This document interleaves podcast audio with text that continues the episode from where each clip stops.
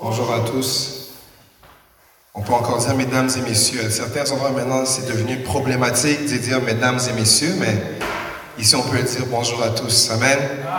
Et euh, je bénis le Seigneur, c'est lui qui nous rassemble encore aujourd'hui pour entendre sa parole, partager sa parole. Et euh, nous allons tout simplement prier que le Seigneur puisse ouvrir nos cœurs afin qu'on puisse la recevoir. Amen. Tendre Père, nous te remercions, nous te disons merci, gloire et louange à toi, Alléluia, car tu es bon, car ta miséricorde, Seigneur, durera toujours. Je te demande d'ouvrir dès maintenant nos cœurs, nos esprits à recevoir ta parole, Seigneur, que tu as mise dans mon cœur. Seigneur, je te demande que tu puisses me donner l'habilité de la faire comprendre à ton peuple, qu'elle puisse nous aider à grandir pour l'avancement de ton royaume, au nom de Jésus. Amen. Amen. Gloire au Seigneur. Et la journée, donc, on, l'a dit dans plusieurs moments déjà du service, on célèbre ce week-end, n'est-ce pas, l'action de grâce. C'est le long week-end de l'action de grâce. Et euh, si vous faites des recherches, vous allez voir que euh, l'action de grâce vient en fait, euh, c'est une, une fête au Canada en tout cas, qui a un caractère initialement religieux. Euh, selon Wikipédia, qui est une encyclopédie que nous utilisons tous, euh, selon Wikipédia, donc l'action de grâce est célébrée au Canada le deuxième lundi d'octobre pour célébrer les récoltes. N'est-ce pas? On a ça aussi juste ici, là, un exemple de récolte. Pour célébrer les récoltes et rendre grâce des bonheurs reçus pendant l'année. La date est fixée euh, par proclamation du Parlement canadien du 31 janvier 1957, créant, et je cite, une journée pour rendre grâce au Dieu Tout-Puissant des récoltes abondantes dont jouit le Canada. Donc, si vous allez faire les recherches sur les proclamations au Parlement, en un certain 31 janvier 1957, une journée a été créée pour rendre grâce au Dieu Tout-Puissant des récoltes abondantes dont jouit le Canada.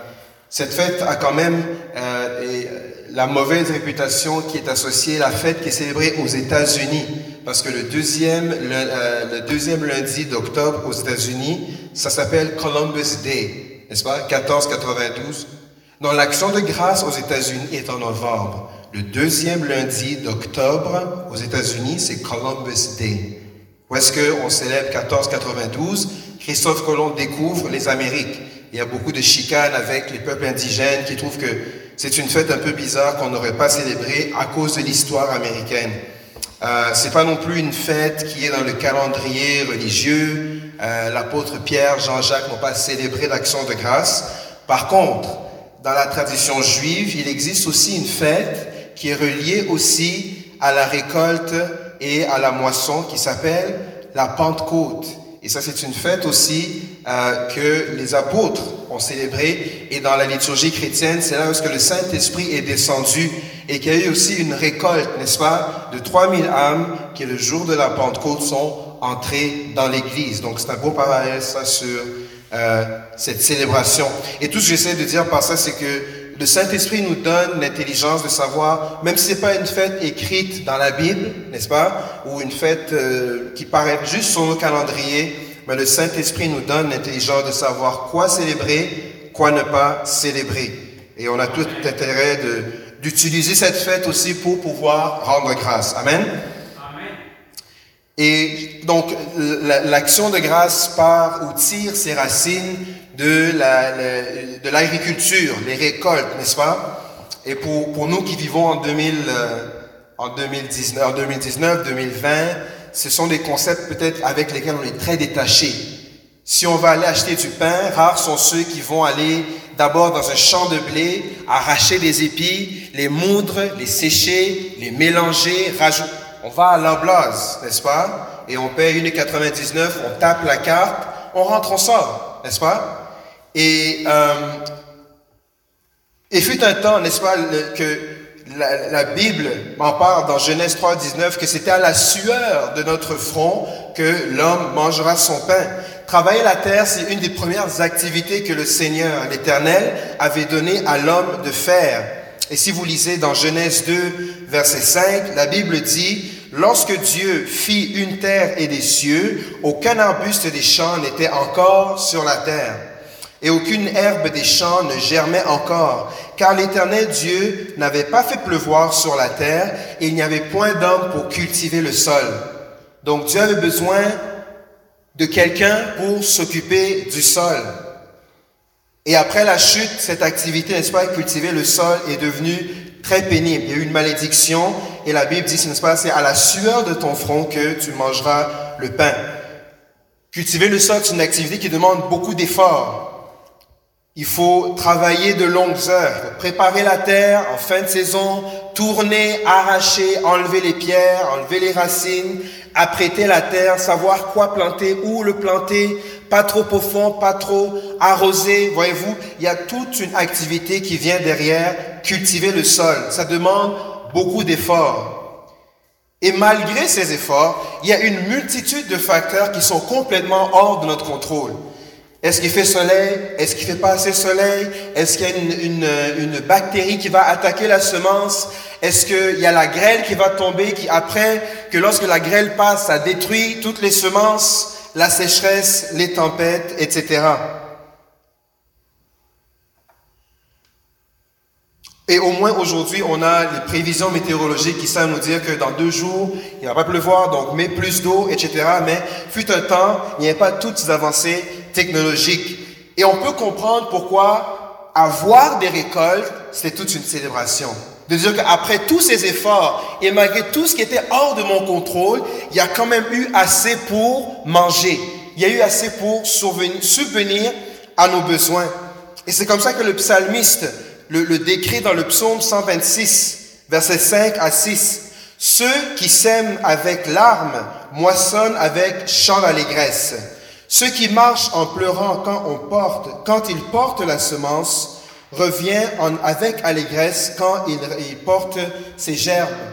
Et je l'ai dit souvent dans l'église que j'ai vécu moi cette expérience de savoir c'est quoi récolter un fruit que tu as planté de voir que tu as, tu as travaillé la terre, tu es allé arroser le jardin, et quand vient le temps de récolter la chose, il y a une joie indescriptible de voir le fruit de ses efforts. Amen.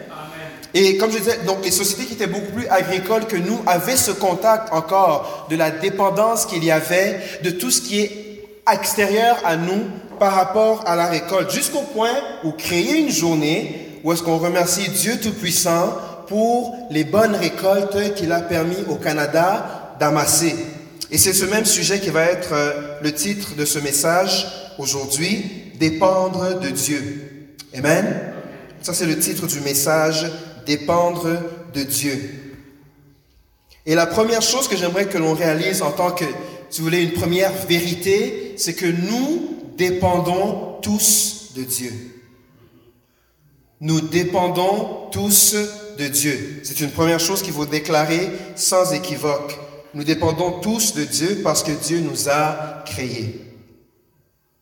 OK? Ça paraît simple pour nous qui sommes dans l'Église et on croit en ces choses, mais c'est bon de le déclarer.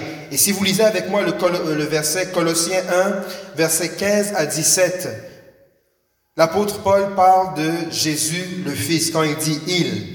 Il, Jésus, est l'image du Dieu invisible, le premier-né de toute la création. Car en lui ont été créées toutes les choses qui sont dans les cieux et sur la terre, les visibles et les invisibles, trône, dignité, domination, autorité. Tout a été créé par lui et pour lui. Il est avant toute chose et toute chose subsiste en lui, lui étant Jésus. Amen. Et il y a deux mots que j'aimerais euh, euh, mettre en exergue, genre juste mettre un highlight là-dessus. Ça dit qu'il est le premier-né de toute la création, le mot création.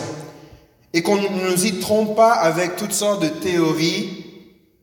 L'univers dans lequel nous vivons ne s'est pas créé lui-même, mais il a été créé. Amen. Et euh, c'est pas seulement un argument euh, religieux, mais il y, a, la science qui peut supporter une telle déclaration. Et quand vous regardez même la, théorie qu'on appelle la théorie du Big Bang, ça dit que tout est parti d'une singularité, un point dans lequel tout ce que pouvait contenir l'univers se trouvait déjà. Donc si vous voyez ma main comme étant ce point, dans ce point-là, il y avait toute l'énergie qui se trouve aujourd'hui dans l'univers, le temps, l'espace, la matière, tout part d'une singularité. Et que cette singularité a fini par s'étendre et donnant lieu à l'univers. Ça, c'est la, la singularité dont on parle.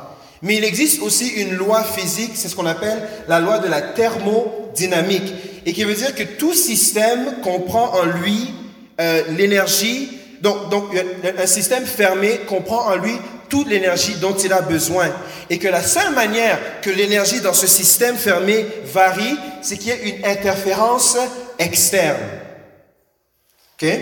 Singularité dans laquelle se trouve le temps et l'espace qui veut dire que cette singularité n'est pas dans le temps et l'espace. N'est-ce pas? Il y a une singularité dans laquelle se trouve l'énergie, toute la densité, toute la matière, et dans cette singularité se trouve le temps et l'espace, qui veut dire que cette singularité n'est pas dans le temps et dans l'espace. Et la loi de la thermodynamique dit que pour que tout système contient en soi l'énergie dont il a besoin, et la seule manière que l'énergie varie, c'est s'il y a une interférence externe. Quelle est cette interférence? Quelle interférence suffisamment grande, c'est-à-dire qui n'est pas dans le temps, ni dans l'espace, ni dans la matière, a pu influencer une singularité dans laquelle se trouvait le temps, l'espace, la matière? Et Dieu dit. Amen. Et quand Dieu a dit, voici l'interférence, la proclamation de sa parole qui a fait bouger toute cette singularité et qui a donné lieu à l'espace, l'univers dans lequel vous et moi, nous nous trouvons. Il n'y a pas d'autre explication pourquoi cette singularité a fini par s'étendre. Et même les scientifiques vont vous dire, oui, elle s'est étendue, mais on ne sait pas expliquer pourquoi. Mais si on se base sur la loi de la thermodynamique, que l'influence doit être externe au système et que l'univers est un système fermé, il faut que ce soit une interférence qui soit au-delà du temps, au-delà de l'espace, au-delà de la matière. Et ça, bien aimé, c'est une définition scientifique du Dieu que vous et moi nous servons. Amen. Dieu a créé toutes choses. Et la conséquence de cette création, c'est que Dieu s'intéresse à nous. Dieu s'intéresse à toi, Dieu s'intéresse à l'univers, à toute sa création. Ça veut dire aussi qu'on a du prix à ses yeux et qu'il veut avoir une relation avec nous.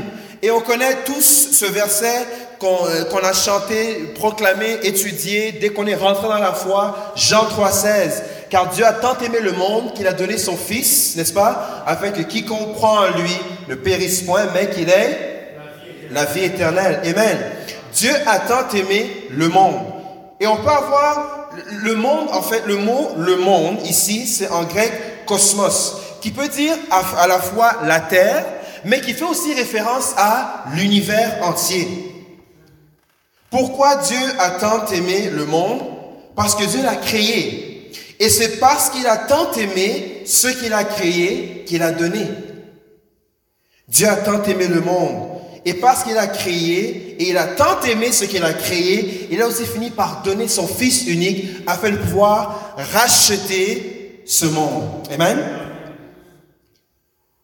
Et c'est un exemple pour nous qui sommes parents qui est facile à comprendre que les enfants qu'on a, on les aime tellement que on ne sait même pas, il n'y a, pas de limite à ce qu'on pourrait faire pour leur donner tout ce qui est, tout ce qu'ils ont de besoin, au détriment même de notre propre bien-être, n'est-ce pas? S'il y a le choix entre prendre soin d'eux pour, je sais pas moi, le lait qui manque ou une belle chemise que je vais m'acheter, un parent responsable a d'abord penser au, au lait des enfants.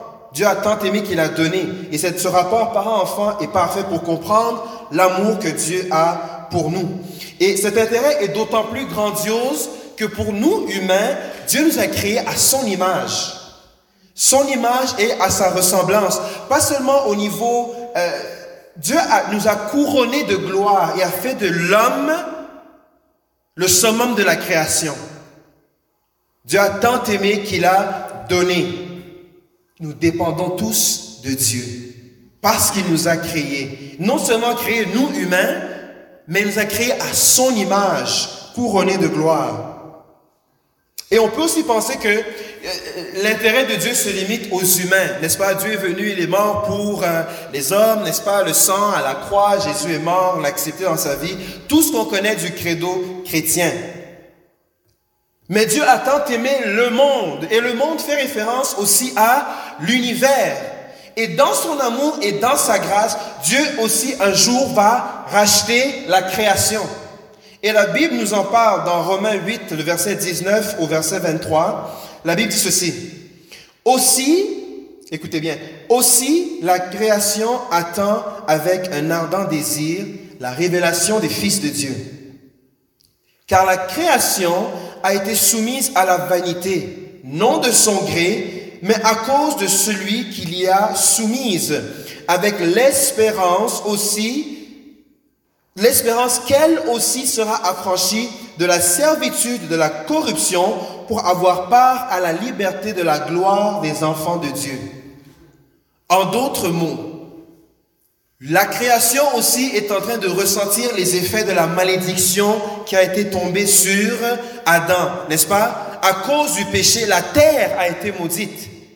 Et la Bible dit que la, la création attend que cette, que cette malédiction soit levée, qu'elle aussi soit affranchie de la corruption qu'elle n'a pas décidé. La terre n'a pas décidé de pécher contre Dieu. C'est à cause de Adam que cette malédiction aussi a affecté toute la création.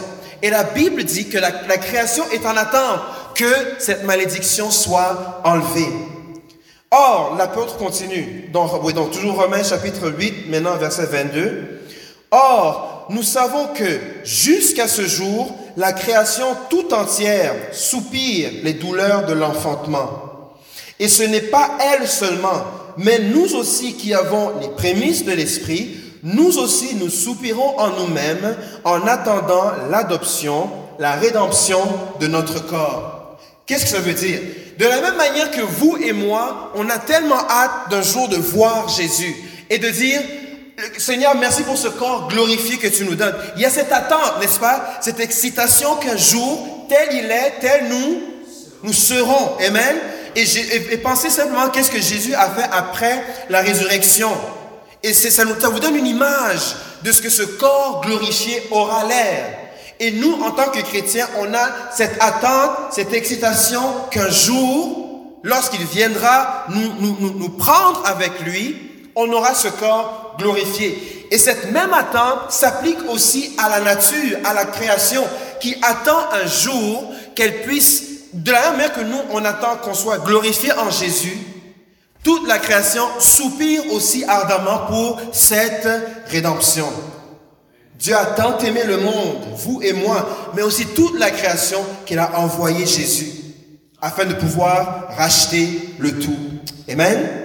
Et c'est pour ça que dans Ésaïe, on peut lire que le Seigneur, lorsqu'il est en train de prophétiser sur des jours meilleurs, des jours futurs, il parle à Israël, mais ça s'adresse aussi à nous dans Ésaïe 65, verset 17, ça dit, je vais créer de nouveaux cieux et une nouvelle terre.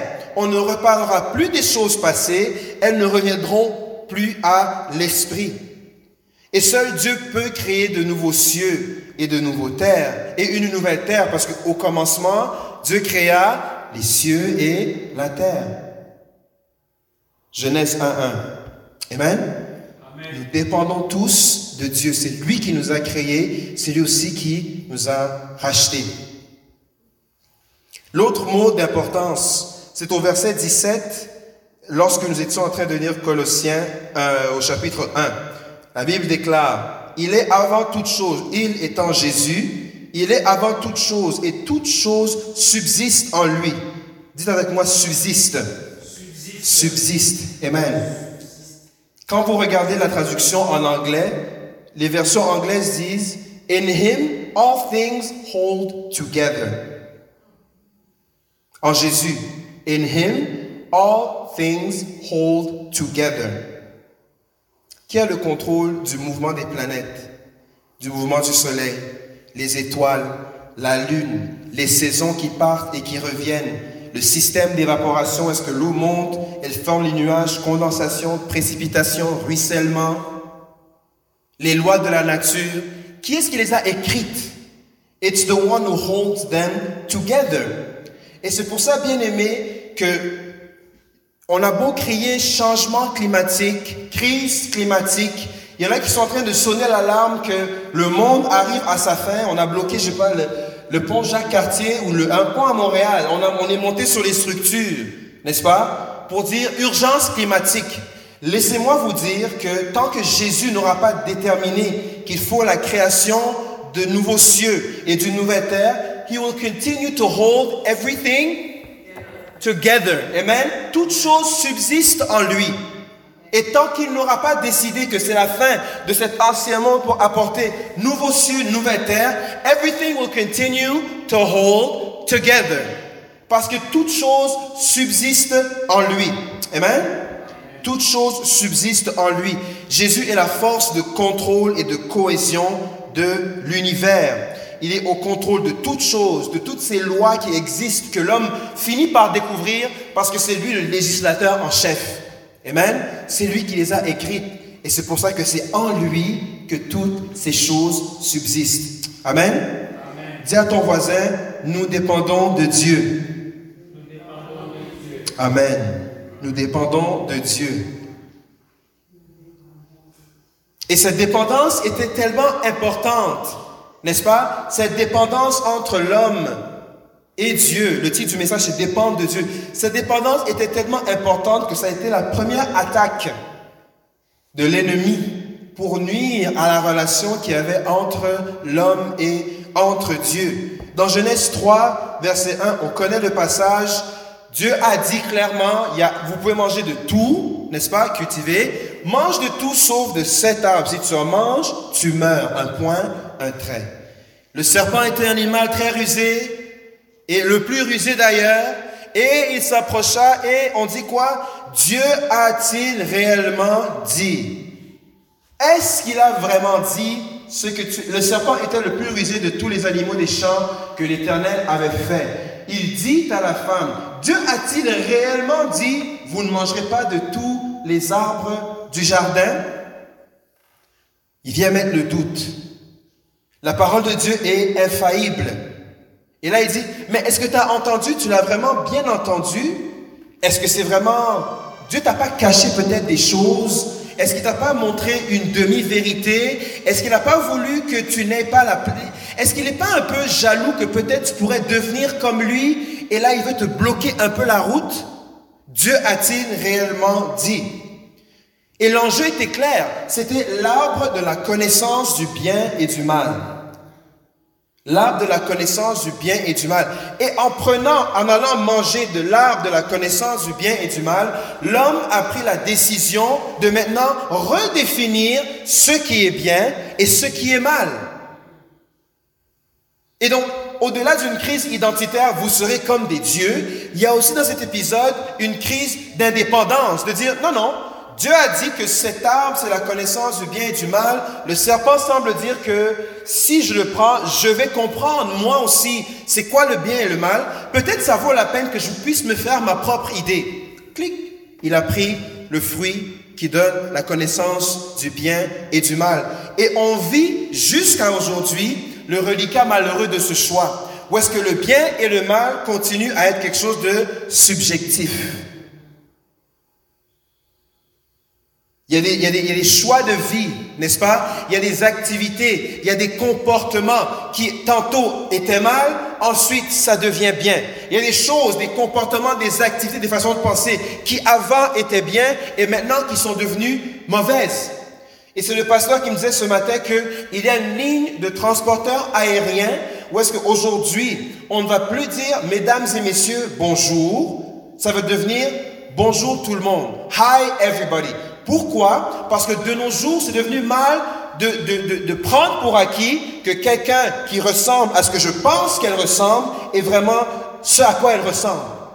Je pense qu'on se comprend. Ce qui était bien est devenu mal et ce qui est mal est devenu bien. Pourquoi? Parce que l'homme a décidé lui-même de définir une constante redéfinition du bien et du mal. Et non seulement c'est une crise identitaire parce que tout d'un coup, vous, vous serez comme des dieux, alors que l'homme a été créé à l'image de Dieu.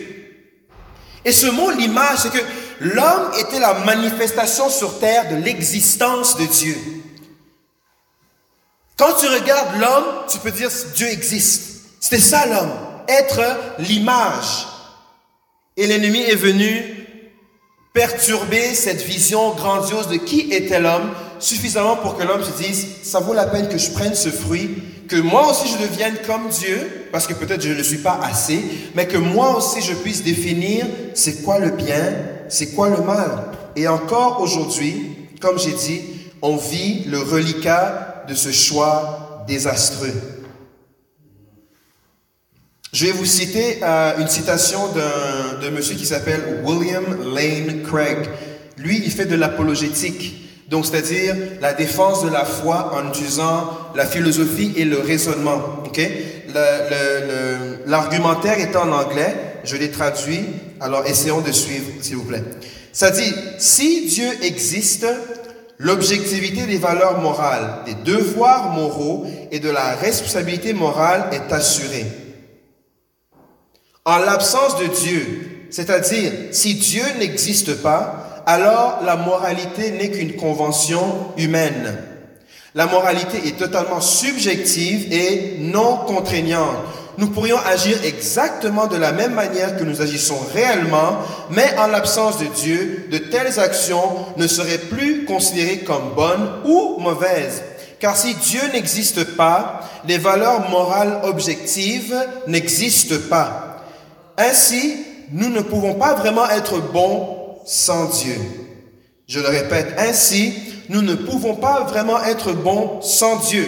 D'autre part, si nous croyons que les, valeurs morales et les devoirs moraux sont objectifs, cela fournit des bases morales pour croire en Dieu. C'est beaucoup de... On, tourne à gauche, on va à droite, on revient. Tout ça pour dire que sans Dieu comme étant base, il n'y a pas de moralité objective. Et si les valeurs morales et objectives existent, tuer, c'est mal, c'est parce que Dieu existe. Ça prouve que Dieu existe. Sinon, ça reste des conventions humaines objectives qui sont chancelantes un jour ou un autre. Amen. Donc toute cette longue citation, c'est simplement pour en venir à la conclusion que Dieu existe. Amen. Que Dieu existe.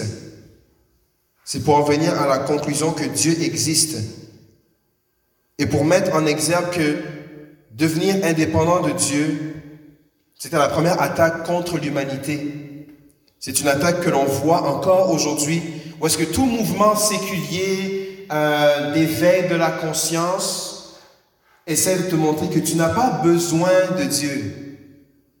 You've got it in you. Tout est en toi. You are a God. N'est-ce pas? Et selon cette, selon cette, manière de penser, c'est à moi de définir mon chemin. C'est à moi de dire ça c'est bon pour moi, ça c'est pas bon pour moi. Je me permets ceci et je ne me permets pas cela parce que c'est moi qui crée mon propre univers dans lequel je détermine ce qui est bien, ce qui n'est pas bien. Or, tout cet, cet argumentaire, c'est pour montrer que d'abord pour qu'il existe le bien et le mal, il faut nécessairement que Dieu existe. Amen? Il faut nécessairement que Dieu existe. Et la Bible nous enseigne, n'est-ce pas, à, ne pas regarder en nous-mêmes pour trouver la sagesse. Proverbe 3, verset 7 nous dit, Ne sois point sage à tes propres yeux. Crains l'Éternel et détourne-toi du mal. Ce sera la santé pour tes muscles et un rafraîchissement pour tes os. Le défi qui nous est lancé, n'est-ce pas, c'est de croire Dieu sur parole. Le défi de la foi chrétienne, de la marche avec Dieu, de cette dépendance avec Dieu, c'est de croire Dieu sur parole. Et dernièrement, avec les enfants, ils sont dans une phase tout pour Michael, parce que s'habiller, ils veulent faire tout seul. Et on encourage, ça c'est bien. Il faut savoir s'habiller tout seul. Mais des fois, le chandail est à l'envers. Ou le pantalon est à l'envers. Et là, tu dis, non, c'est pas comme ça qu'on le met. Et la réponse c'est non. Je suis capable tout seul. Je veux bien croire que tu penses que tu sais quelque chose, toi, monsieur l'adulte, mais je sais le faire tout seul. Alors s'il te plaît, garde tes commentaires pour toi. Et il faut travailler là-dedans. Mais nickel. Ok. Et qu'est-ce qu'on fait quand on voit qu'il est tout seul? Ok, vas-y tout seul. Et là, il se lance. Et là, vous voyez, il y a un bras ici coincé, jusqu'à ce qu'il vienne à un point où est-ce qu'il peut plus rentrer une main ou un pied. Il dit, ah, papa, viens m'aider. Ou maman, viens m'aider. Et là, qu'est-ce qu'on fait? Ah, tu veux mon aide? Oui. Tu, tu veux que je t'aide? Ok. Alors, comme je disais au début, ça c'est l'étiquette. L'étiquette va en arrière. Et un truc pour le mettre, tu le mets comme ceci, tu ouvres, tu mets ta main et voilà. Et quand il prend le temps, et je dis, fais-le calmement. Faut pas essayer de faire trop vite. Emilia a déjà appris. Toi, vas-y calmement. Et c'est ah! et puis vas-y calmement. Et quand il y va calmement, il est assis. On met un pied, on met un autre pied. Papa, regarde, je suis habillé. Et on fait bravo, bravo, bravo. Et des fois, c'est ça que Dieu permet qui arrive dans nos vies. Quand on se sent très connaissant, quand on se sent que je suis capable, qu'est-ce qu'il va dire? Il va dire, vas-y, vas-y. La parabole du fils prodigue, c'est ça. Donne-moi mon héritage, merci beaucoup, je vais faire la vie. Et le père, aimant son fils, a dit, si je te retiens ici, ça risque d'être pire. Alors vas-y, prends ton héritage, va faire la vie. Jusqu'à ce que l'héritage l'a amené à manger la nourriture des cochons. Après que tout l'héritage soit parti, parce qu'il était capable, il avait des moyens, de l'argent, tout l'héritage est parti jusqu'à ce qu'il soit obligé de manger la nourriture des cochons. Et des fois, Dieu nous laisse aller. Il nous laisse faire. Il nous laisse frapper un mur pour qu'on puisse revenir à nos sens et dire que non. Peut-être que je suis mieux de m'humilier. Je retournerai chez mon Père. Parce qu'il reste mon Père.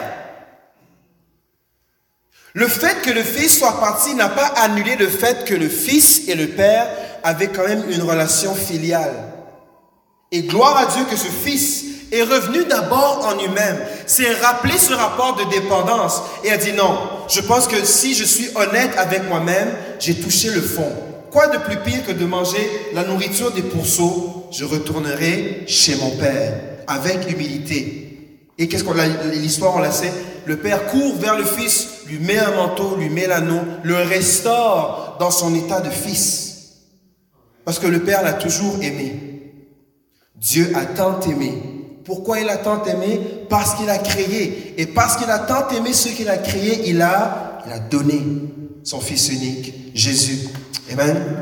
Le défi nous est lancé de ne pas nous appuyer sur notre propre sagesse, une sagesse auto-réflexive, où est-ce que tout revient sur nous.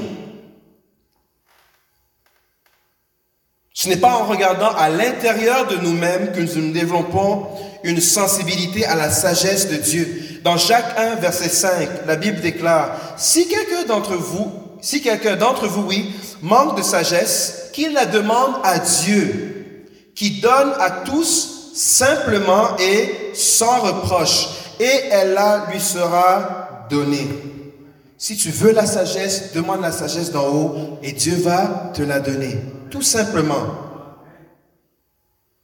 Et Jacques, au, euh, chapitre 3, verset 17, qualifie aussi cette sagesse. La sagesse d'en haut est premièrement pure, ensuite pacifique, pour après dire modérée, conciliante, pleine de miséricorde et de bons fruits, exempte de duplicité. Amen. Ne soyons pas sages à nos propres yeux, mais recherchons la sagesse qui vient d'en haut, la sagesse que Dieu donne, la sagesse qui est gratuitement donnée, donnée simplement à celui qui la demande. Et cette sagesse nous amène à réaliser, à comprendre et à être en accord avec le fait que nous dépendons tous de Dieu. Dépendre de Dieu. Donc la première prémisse, c'est ça, on dépend tous de Dieu, parce qu'il a tout créé. La deuxième chose qui a été dit, c'est que cette dépendance a été le premier point d'attaque de l'ennemi pour nuire à la relation entre l'homme et Dieu. Alors nous dépendons aujourd'hui encore tous de Dieu.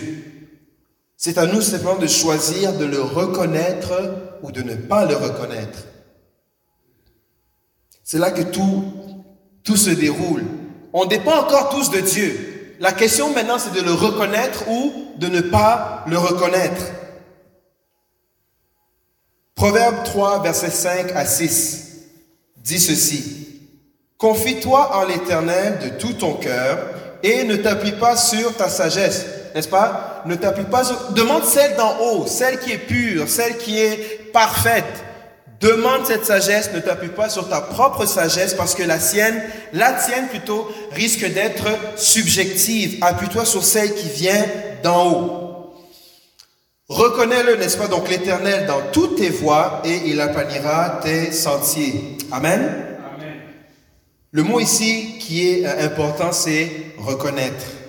La reconnaissance. Reconnais-le dans toutes tes voies.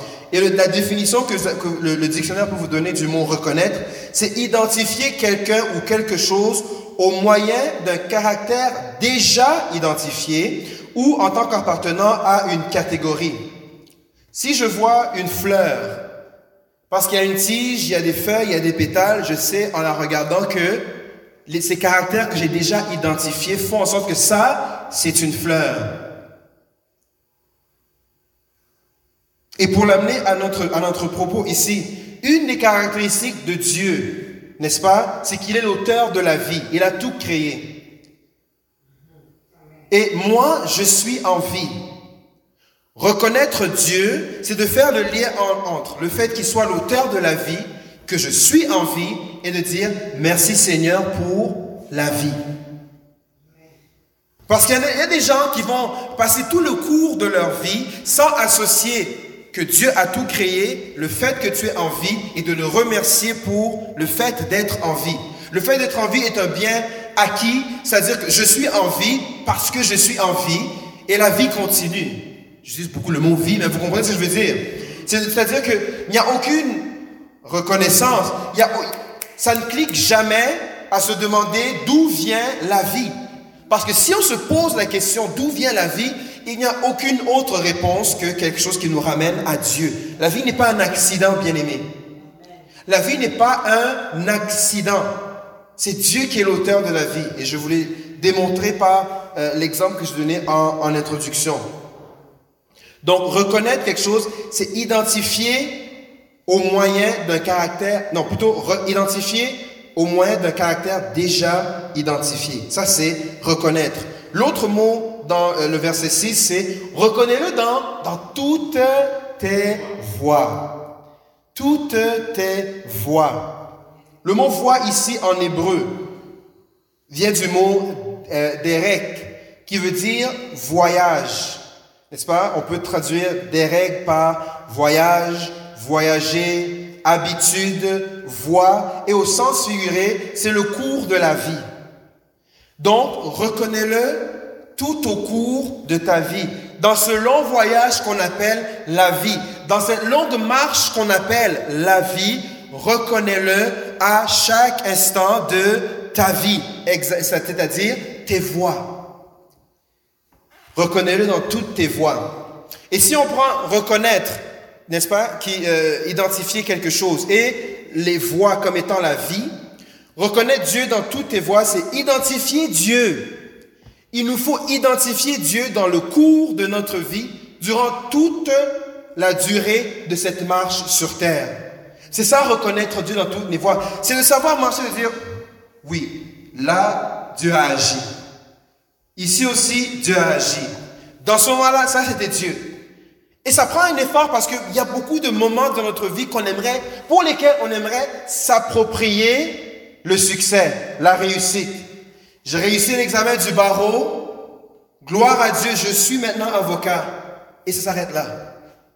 Alors que reconnaître Dieu dans toutes ses voies, c'est dire merci Seigneur de m'avoir donné l'intelligence d'abord pour pouvoir aller faire cet examen et ensuite et merci pour les gens autour de moi qui ont prié pour moi, qui m'ont encouragé, qui m'ont poussé, qui m'ont dit vas-y tu es capable. Merci d'avoir permis que j'ai un toit sur lequel je puisse étudier. Merci de me donner la nourriture que je peux manger qui me permet à ce que je sois éveillé, que je réussisse. Voyez-vous, il y a toutes sortes d'enjeux ce serait aussi ingrat que l'agriculteur de dire, hey, wow, le blé là, en tout cas, moi je suis fort, hein.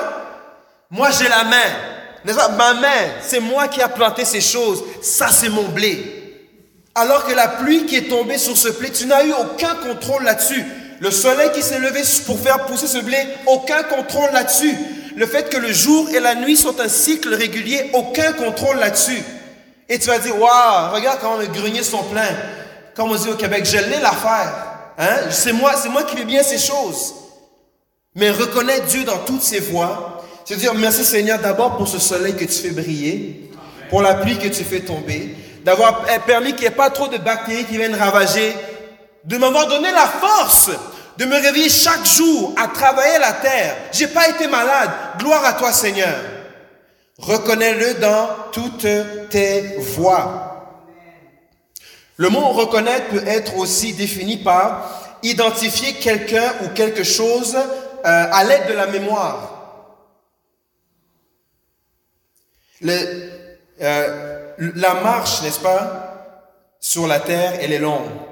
N'est-ce pas, les, les plus vigoureux peuvent aller jusqu'à 100 ans. Et on dit que la mémoire est une faculté qui oublie. Et c'est pour ça que la répétition est la mère des sciences. Il faut des fois se ramener un peu, rappeler à la mémoire, parce que le temps avance et on oublie. Vous savez, même quand les enfants, ils n'ont, ils n'ont que, que, que 4 ans ou 2 ans, mais quand il faut, il faut penser de quoi ils avaient l'air quand ils avaient un an, c'est nébuleux. Et merci Seigneur pour les smartphones et les téléphones qui permettent qu'avec juste, on, on, swipe comme ça et dit, hé, regarde ça, c'était Emilia quand elle avait un an. Wow. On a déjà tout oublié de quoi elle avait l'air. Mais quand on regarde ça et qu'on se rappelle les circonstances, on se dit, Seigneur, on dit, Seigneur, merci, tu es bon. Cette petite écrit son nom, tu dis, ouf. Écoutez, est-ce qu'on peut vraiment prendre toute la gloire? Non, il faut remercier le Seigneur. Et il faut regarder en arrière, de voir d'où on vient et ramener à la mémoire, reconnaître, identifier à l'aide de la mémoire. C'est pour ça qu'il est important de se souvenir afin de pouvoir identifier à l'aide de la mémoire le Seigneur dans toutes nos voies. Israël qui sortait l'Égypte et qui allait rentrer dans Canaan, Dieu les a mis en garde. Il leur a dit, maintenant vous vous sentez bon, n'est-ce pas? Tout va bien. Vous marchez et là les ennemis tombent devant vous, les gens ont peur et Israël arrive. As-tu entendu? Leur Dieu a ouvert la mer. Wow Ok, on va, on laisser passer. Et les peuples, vous les dans les guerres. Et vous allez conquérir. Et vous allez de l'avant. Une fois que vous serez assis, une fois que vous aurez tout conquéri le territoire, vous allez planter des maisons, euh, planter des vignes, ça va pousser. Vous allez faire des maisons, des belles maisons. Vous allez vous marier vos filles, vos enfants. Garde-toi d'oublier Garde-toi d'oublier. Quand tu seras arrivé, quand tu seras assis, quand tout va bien aller, garde-toi d'oublier ton Dieu. Fais très attention de, ne pas oublier d'où je t'ai pris. Fais bien attention de ne pas oublier la marche dans le désert. Où est-ce que tes souliers ne se sont jamais usés? Où est-ce que la manne, chaque jour, elle n'a jamais manqué? Ou est-ce que même quand ton cœur a prié pour la viande, il y a un vent chaud du sud qui a soufflé, et là, les cailles étaient là, et tu en as tellement mangé que tu étais rassasié. Oh, je sais, les cailles, pardon, mets une pause, je suis plein. Garde-toi d'oublier que tu étais sorti de l'Égypte et que c'est ma main qui te fait entrer dans la terre promise. Garde-toi d'oublier que quand tu es arrivé à Mara, les eaux étaient amères c'est moi qui ai fait que cette eau est devenue douce.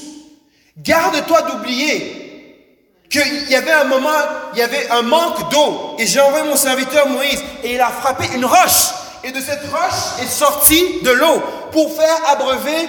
Et la population, c'était des millions et des millions de personnes qui étaient sorties de l'Égypte. Garde-toi de dire, I got there on my own.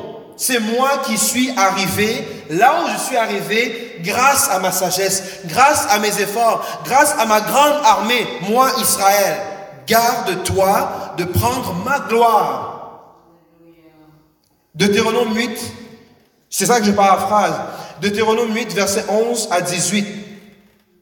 Garde-toi d'oublier l'Éternel, ton Dieu, au point de ne point observer ses commandements, ses ordonnances et ses lois que je te prescris aujourd'hui.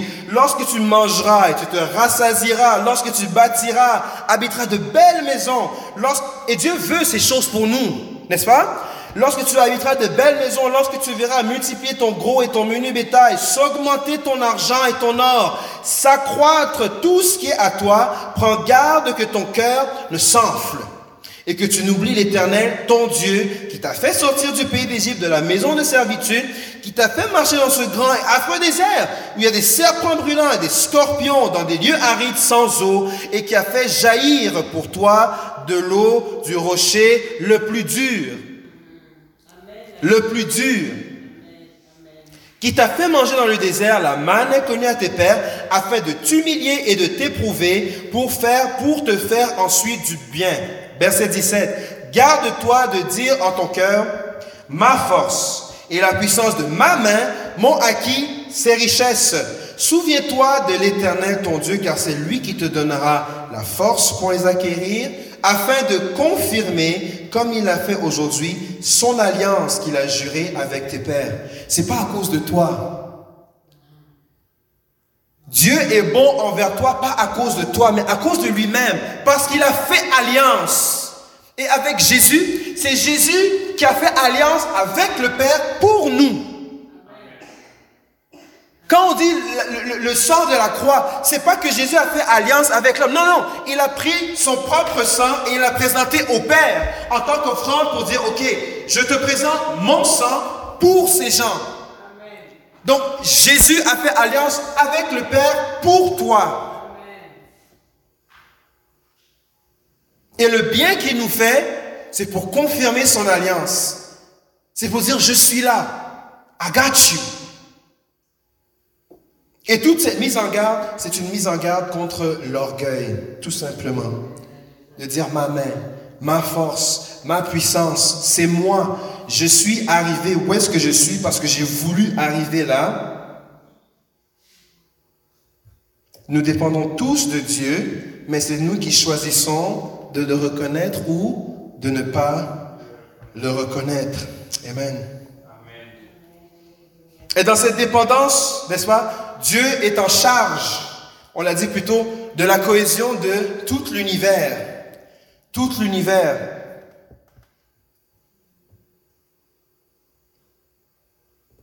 Il est en charge de tout l'univers indépendamment de la qualité des gens qui vivent, n'est-ce pas, sur la terre. Matthieu 5, 44 à 45 dit, ça c'est Jésus qui parle, il dit, mais moi je vous dis, aimez vos ennemis, bénissez ceux qui vous maudissent, faites du bien à ceux qui vous haïssent et priez pour ceux qui vous maltraitent et qui vous persécutent. 45, afin que vous soyez fils de votre Père qui est dans les cieux, car il fait lever son soleil sur les méchants et sur les bons. Les méchants et sur les bons. Il fait pleuvoir sur les justes et sur les, les injustes. Le Seigneur a fait pleuvoir autant sur Akab que sur Élie. Amen. Pour ceux qui étaient là, qui ont suivi toute la série qu'on a entendue sur Élie, Élie regardait de loin, il a vu un nuage, le bruit de la pluie. C'est un beau. il faut réécouter ce message. Je vous encourage fortement à le réécouter, de voir comment Élie était sensible, n'est-ce pas? Et Élie a vu, il a envoyé son serviteur sept fois jusqu'à ce que il y a un nuage de loin. Et Dieu, malgré, on l'a entendu l'intercession, Akab, c'était le pire. Donc quand il faut mesurer la méchanceté, wickedness, Akab est au top du palmarès. Une extrême. Alors que Élie, c'est le serviteur qui se tient devant Dieu. N'est-ce pas? À qui Dieu parle. Un homme juste un homme intègre, et sur sa prière, le feu est tombé à consumer l'offrande au complet. Ces deux hommes sont dans, le même, dans la même contrée, et Dieu, à cause de sa grâce et de son amour, il a fait pleuvoir sur Élie comme sur Akab, sur les bons comme sur les méchants, les justes comme les injustes. Mais, Malgré cette cohésion, malgré cet amour, malgré le fait que Dieu est au contrôle de toutes choses, la Bible dit quoi dans Psaume 14, verset 1 L'insensé dit dans son cœur, il n'y a point de Dieu. D'un côté, tu as Dieu qui fait lever son soleil sur les bons, sur les méchants, fait pleuvoir sur les justes et les injustes. Et de l'autre côté, vous avez les insensés qui disent, il n'y a point de Dieu. Et on, dit bien le mot insensé. Ça, ça fait référence à un manque de sens, un manque de sagesse, un manque de compréhension. Et c'est normal parce que l'insensé, c'est pas quelqu'un qui recherche la sagesse d'en haut.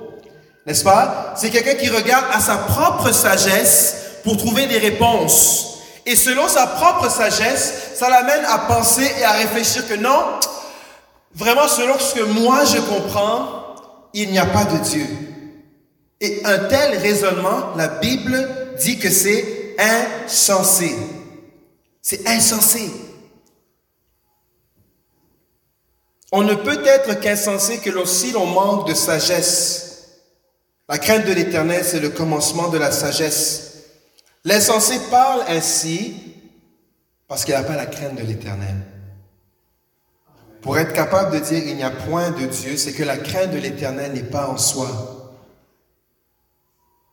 Et comme on l'a lu plus tôt, le Proverbe 3, verset 7 à 8, ne sois point sage à tes propres yeux. Ne sois point sage à tes propres yeux. Imaginez un peu, et puis on était à un mariage, je pense, l'année dernière, et puis euh, il y avait la mariée qui, euh, qui dansait avec son père, et j'avais dit ça à Julia que c'est comme si je m'étais projeté dans le futur et voir ce moment-là dans ma vie. Ça m'a rendu très émotionnel.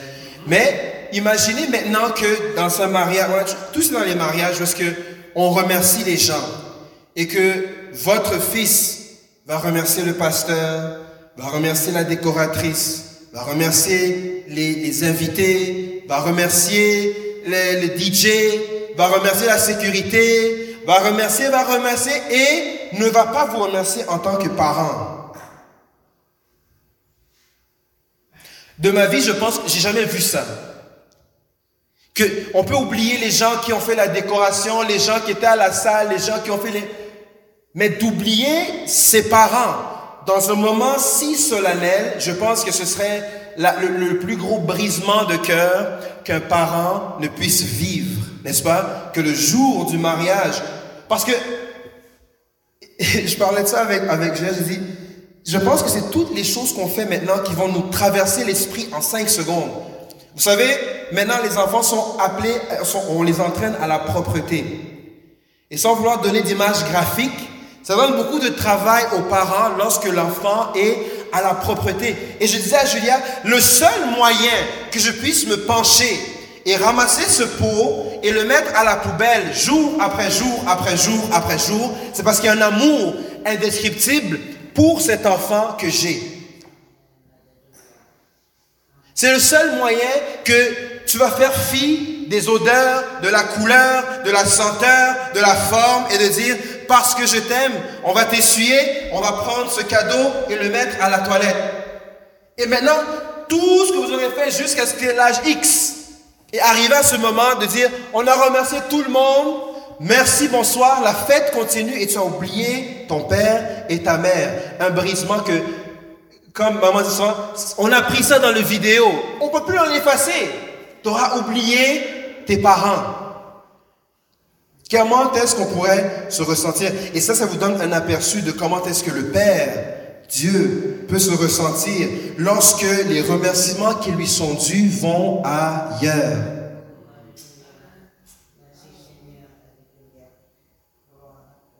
On va remercier l'univers, the universe, Hein? L'univers est en contrôle. And thank the universe for the good vibration, les, bonnes vibrations de l'univers qui font en sorte que tout dans ma vie s'aligne. Donc vraiment, c'est l'univers. Alors que l'univers est une singularité qui a besoin d'une influence externe pour s'étendre. And you're to go ahead and thank the universe. Vous voyez un peu comment Dieu peut se sentir quand la gloire qui lui est due, les remerciements qui lui sont dus, vont ailleurs. Nous dépendons tous de Dieu, mais c'est nous qui faisons le choix de le reconnaître ou de ne pas le reconnaître. Et j'aimerais nous inviter à prendre la bonne habitude de le, de le reconnaître. Parce que c'est tout à notre avantage. C'est tout à notre avantage. Jésus a dit, c'est pourquoi quiconque me confessera devant les hommes, je le confesserai aussi devant mon Père qui est dans les cieux. Mais quiconque me reniera devant les hommes, je le renierai aussi devant mon Père qui est dans les cieux. Le mot ici confesser en grec, c'est homolo, homologero, qui peut être aussi traduit par le mot reconnaître. Et si on met le mot reconnaître dans Matthieu 10, 32, ça dit, quiconque me reconnaîtra devant les hommes, je le reconnaîtrai, dit aussi Jésus, devant mon Père qui est dans les cieux. Mais quiconque ne me reconnaîtra pas devant les hommes, moi aussi, je ne le reconnaîtrai pas devant mon Père. Vous savez, il y, a, dans les milieux académiques, on cherche à savoir quel est le vrai nom de Jésus. Est-ce que c'est Yeshua, Yahuwah et, et, et, des fois, on se perd dans, les, dans la sémantique de trouver l'hébreu. Il y en a qui veulent dire comment, c'est quoi le vrai nom de Dieu lorsque je prie, je prie le vrai Dieu. La vraie question, c'est que, c'est pas est-ce que moi je connais son nom, mais c'est est-ce qu'il connaît mon nom? Est-ce que si un jour je dois me tenir devant la présence de mon Créateur, il saura dire, oui, ça c'est Léonie, euh, je la connais, je, elle m'a confessé devant les hommes, Père, je la confesse devant toi. Ça, oui, oui, Étienne, je le reconnais, il m'a confessé devant les hommes, et devant les hommes, ça veut dire devant son vivant bien-aimé. C'est durant la vie que l'on mène sur terre que le Seigneur nous appelle à le reconnaître, à le confesser, à le déclarer, à vivre pour lui, à dire oui, moi j'appartiens à Jésus. Advienne que pourra, ça peut être très impopulaire, ça peut me faire me perdre des amis, peut-être il y a des amitiés qui vont se briser, des gens qui vont se détacher, qui vont s'éloigner. Je préfère qu'au final, lorsque tout viendra à terme et qu'on sera tous devant le Père, devant qui on a à rendre des comptes, que Jésus, l'avocat, l'intercesseur, le paraclétos disent oui, je connais Michel. Michel a confessé mon nom devant les hommes, il fait partie de la famille. Et c'est pour ça qu'en anglais même, le verset 32 dit, So everyone who acknowledges me before men, I will acknowledge, I will acknowledge before my Father who is in heaven. Reconnaître. C'est tout à notre avantage de reconnaître ici sur terre Jésus. Et le fait de le reconnaître, c'est en fait une confirmation de dire je dépends de toi. C'est de dire je dépends de toi. Nous dépendons tous de Dieu, ça on l'a dit. Il nous appelle à le reconnaître dans toutes nos voies, ça on l'a dit. Comment faire pour ne pas l'oublier N'est-ce pas la mise en garde que Dieu a donnée à Israël? Et l'apôtre Paul nous donne deux éléments de réponse. Le premier se trouve dans Romains chapitre 1 verset 8, où est-ce que la, la Bible déclare Je rends d'abord grâce à mon Dieu par Jésus-Christ au sujet de vous tous de ce que votre foi est renommée dans le monde entier. Et je vous donne un indice. Le mot important ici est en jaune sur l'écran. Le mot-clé, c'est quoi? D'abord. D'abord. Je rends d'abord grâce à Dieu. Il y, a, il, y a, il y, a, un ordre, il y a une séquence des choses dans la manière dont elles doivent faire doivent être faites. Et de rendre grâce, l'apôtre Paul dit, c'est ce qu'il fait d'abord, en premier lieu, avant toute autre chose, avant de se plaindre, avant de, se, avant de, de, de, de murmurer, avant de critiquer, avant d'avoir toutes les pensées les plus horribles. Je rends d'abord. Je rends d'abord. Dans la maladie, je rends. Oh, ça c'est difficile à dire, hein? que dans la maladie, je rends d'abord, je, rends d'abord grâce à Dieu. On chante ces chants qui sont profonds en signification. n'est-ce pas que même dans X et X et X et X situations, Jésus est Seigneur.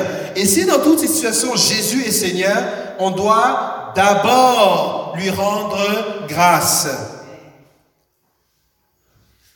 Commençons d'abord par lui rendre grâce pour là où on est, ce que l'on a, ce que l'on vit, ce qui nous entoure, ce dont on fait l'expérience, qu'on puisse d'abord lui rendre grâce. D'où l'importance de toute cette fête, de cette célébration de l'action de grâce, où est-ce qu'on ramène à l'esprit que, tu sais quoi, au final, malgré tout, je dois d'abord rendre gloire à Dieu.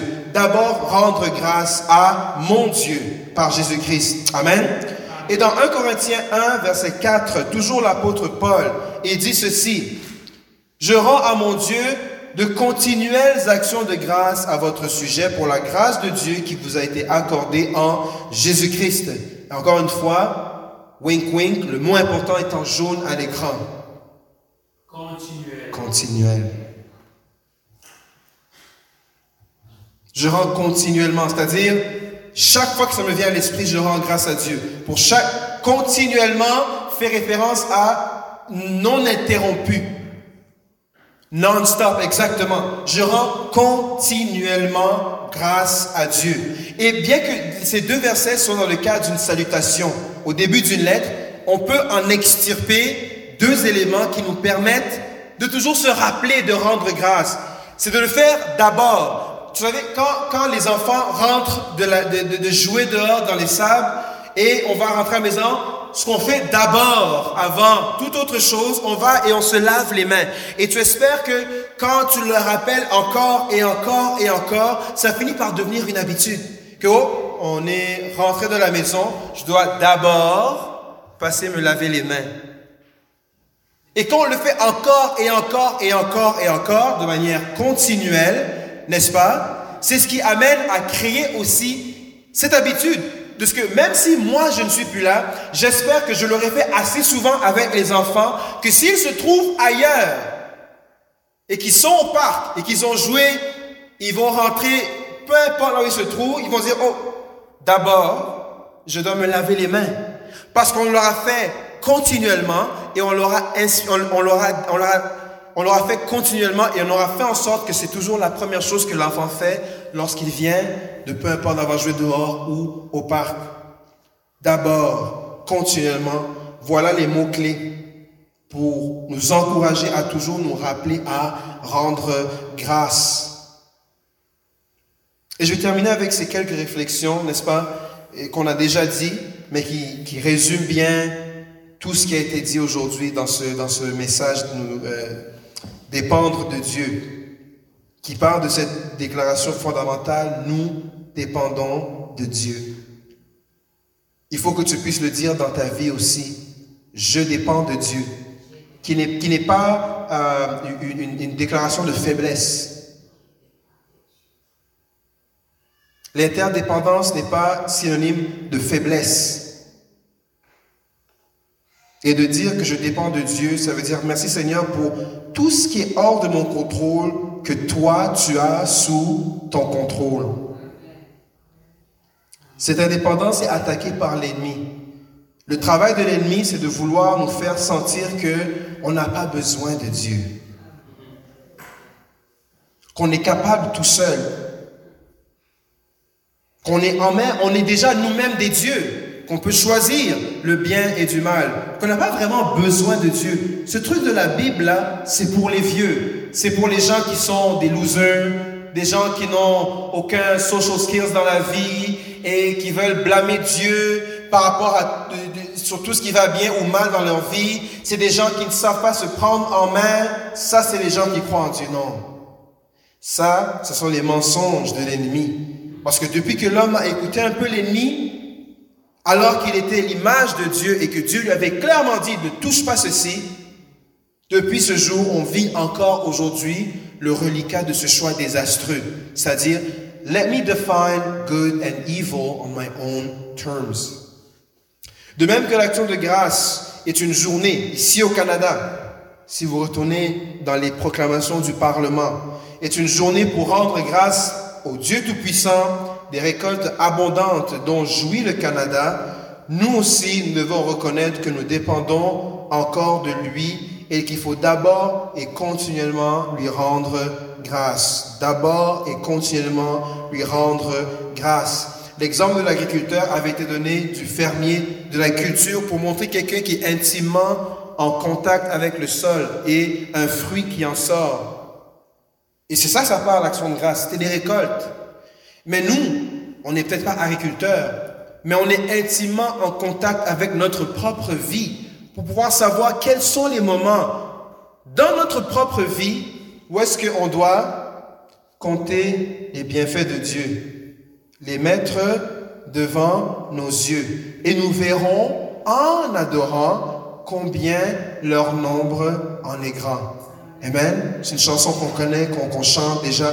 Compte les bienfaits de Dieu, mets-les tous devant tes yeux. Rappelle-toi le souvenir de tout ce que Dieu a fait dans ta vie. Ramène-le Peut-être c'est dans, dans ton inconscient, la mémoire, loin, loin, loin, de temps à autre, ramène-le devant tes yeux.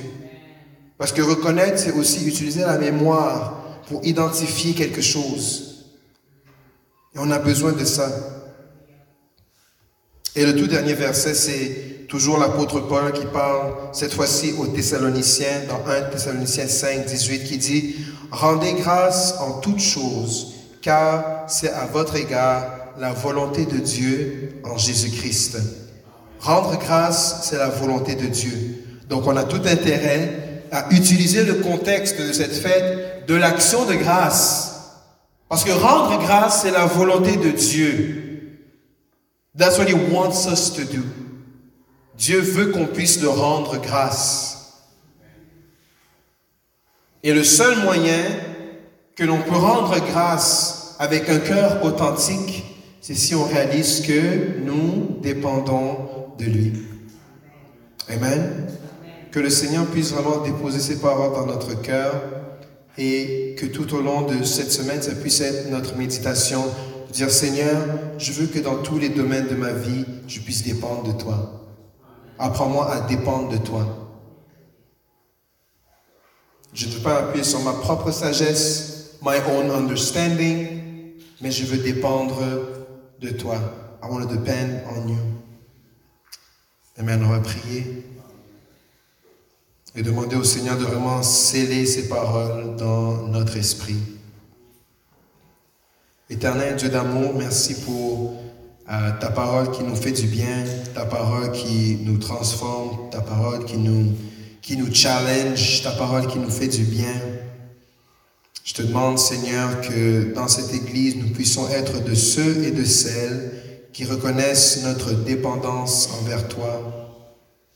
Père éternel, merci parce que tu es au contrôle de toutes choses. C'est toi qui fais pleuvoir sur les justes comme sur les injustes. Fais lever ton soleil sur les bons comme sur les méchants. Quel Dieu puissant nous servons. Quel Dieu merveilleux nous servons. Alléluia. Et je te demande, Seigneur, que tout au long de cette semaine, cette parole puisse demeurer un sujet de méditation, que l'on puisse euh, y réfléchir et voir aussi comment mettre en application tout ce qui a été dit, de d'abord et continuellement te rendre grâce. Au nom de Jésus-Christ, et nous disons ensemble, Amen.